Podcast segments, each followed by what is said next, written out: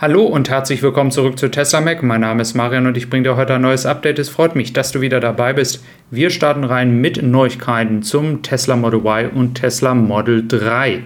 Wenn du neu dabei bist, lass gerne ein Abo da, dann verpasst du nichts mehr rund um das Thema Tesla. Und mit dem Model Y Long Range starten wir auch gleich rein. Hier gibt es einen netten Zuschauer, der sein neues Lieferdatum geteilt hat, und zwar 6.7. bis 5.8. Wir alle wissen, dass dieses kein Auto aus China sein kann, denn diese Schiffe werden frühestens Mitte August hier erst ankommen ähm, auch aufgrund der Bauarbeiten in der Fabrik und der Umstellung dort. Also es sieht doch stark danach aus, dass die Model Y Long Range Variante zeitnah hier kommen wird. Wie gesagt, bitte immer noch mit Vorsicht zu genießen. Wir haben noch keine Windzuteilungen. Es muss natürlich noch der letzte Schritt erfolgen. Auf der anderen Seite hat Tesla zurzeit vor allem mit der Performance-Variante zu kämpfen. Hier gibt es ja einige, die schon ein Performance fahren und Probleme mit dem Motor hatten. Des Weiteren aber auch Leute, die auf ihre Bestellung gewartet haben und eigentlich schon ein Auslieferungsdatum hatten und es jetzt verschoben bekommen haben. Also auch da müssen wir noch warten, ähm, ob diese Probleme jetzt größer werden, ähm, inwieweit dieses noch die Auslieferung beeinflussen wird. Dann möchte ich mit euch auf die Auslieferungszahlen nochmal schauen, ähm, die auch nochmal in, äh, ja, im Hintergrund der Aussagen von Elon Musk gesehen werden müssen. Und zwar, er hatte ja letztens ähm, mit dem Tesla Owner Club im Silicon Valley ein Interview geführt, welches auch auf YouTube zu finden ist.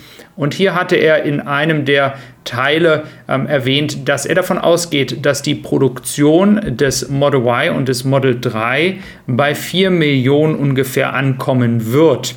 Ähm, äh, diese Aussage ist dann auch so zu bewerten, dass er nicht davon ausgeht, dass die Produktion dieser zwei Modelle noch viel höher geht und dann natürlich auch irgendwann ein Markt entstehen muss unter der Preisspanne vom Model 3 Standard Range. Wir haben natürlich dann noch den Cybertruck, wir haben natürlich noch den Tesla Semi ähm, und dann hat er auch gesagt, dass er beim Model S und X davon ausgeht, dass die Produktionszahlen nicht höher als 100.000 pro Jahr sind, sprich 25.000 im Quartal. In diesem Moment sind wir ja bei 15.000. Hier auch nochmal der Vergleich, wenn es um die ähm, ja, um das Unternehmen Ford ganz am Anfang geht und die gleichen Wege, die eigentlich man hier inzwischen geht. Und jetzt geht es natürlich um das Thema Skalierung. Hier wird natürlich nur von einem Modell gesprochen bei Ford. Tesla hat ja nun mehr als nur ein Modell. Und äh, diese 4 Millionen sind natürlich eine interessante Aussage, denn wir wissen, dass in diesem Moment ja schon die Model Y-Variante mehr verkauft wird, mehr produziert wird.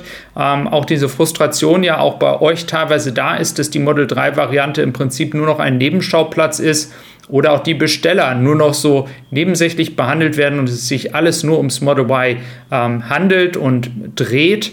Ähm, und das ist natürlich die Gefahr, die entstehen kann. Und wir haben zwar hier auch nochmal die Bestätigung tatsächlich, dass die Model 3 Produktion erhöht wird von 900 auf 1200 pro Tag. Das sind 300 ähm, Autos mehr. Auf der anderen Seite aber 400 Autos mehr bei der Model Y Variante.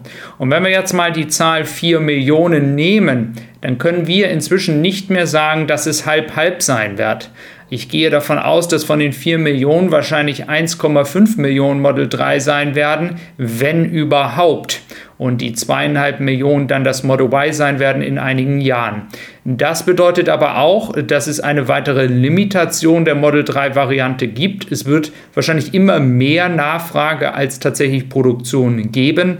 Natürlich kann man hoffen, dass Tesla hier vielleicht noch seine Meinung ändert und vielleicht doch noch Anpassungen tätigt. Das also so viel zu diesem Thema. Meine Hoffnung ist, dass dann rund zum Thema 2024, 2025 in zwei bis drei Jahren dann wirklich auch eine günstigere Variante unter der 50.000 Euro Grenze kommt. Ähm, wir alle wissen, dass dort ein Markt ist. Es ist ein wichtiger Markt, aber dazu müssen natürlich dann auch die Produktionskapazitäten da sein und natürlich auch die Kostenstrukturen es erlauben, ähm, ein Auto noch profitabel in dieser Preislage zu ähm, verkaufen. Wir wissen, dass ja auch andere Autoanbieter dieses tun. Also müssen wir mal schauen, wie lange Tesla braucht, um diesen Markt zu bespeisen. Also ihr seht, es passiert viel. Ähm, es wird vor allem hier in Grünheide immer besser, muss ich sagen. Es ist sehr erfreulich, dass es hier so schnell vorangeht. Dann schauen wir hier nochmal zum Thema Skalierung, auch auf die Größe der Supercharger, die ja inzwischen gebaut werden. Hier für Amerika auch nochmal dem ähm, Standort Oregon ähm, soll hier dann ein Standort mit 51 Ladepunkten entstehen. Wir sehen also, es wird immer mehr. Ähm, vor allem, wenn man jetzt auf dem europäischen Markt schaut, hat man oft 12, 16 etc. Aber solche Standorte mit 50, 51 Stück, das ist etwas, was wir auch in Zukunft ähm, hoffentlich in Deutschland noch öfters sehen werden.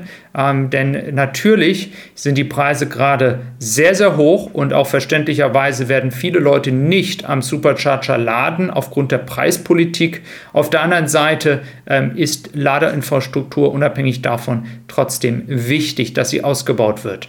Ja, dann kommt hier noch ein Patent, ähm, ganz wichtig dazu. Ich versuche es euch jetzt mal ganz simpel zu erklären, weil es ist wirklich sehr, sehr kompliziert, das jetzt in ein kurzes Video hineinzufügen. Grundsätzlich geht es darum, dass Tesla ein Patent ähm, ja, eingereicht hat Ende letzten Jahres. Ähm, und hier geht es um Komponenten, die in dem ganzen Prozess ähm, dabei sind, ähm, wenn das Auto geladen wird. Und zwar beim Laden entsteht ja auch Hitze und da muss ja die Batterie auch vorgekühlt werden, was ja schon getätigt wird. Und hier geht es um ein Patent, ähm, welches ermöglicht, dass die Hitze bei noch schnellerem Laden nicht zu groß wird.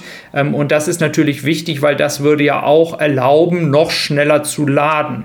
Inwieweit dieses jetzt dann auf, auf welchem Datum auch immer oder welchem Zeitraum dann auch eingebaut wird in die Tesla-Autos, ähm, das ist noch nicht bekannt. Also man arbeitet hier daran, dass die Hitze nicht zu stark wird, wenn eben halt mit einer vollen Power geladen wird.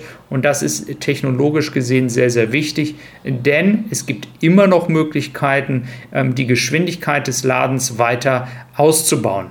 Dann möchte ich noch ganz kurz zu einem anderen Thema etwas sagen, denn wir alle wissen, dass in den letzten Tagen sehr, sehr viel auch in den Nachrichten über Tesla und Thema Bankrott oder ähm, große Milliardenlöcher und das Geldverbrennen, ähm, da wurde ja sehr viel berichtet.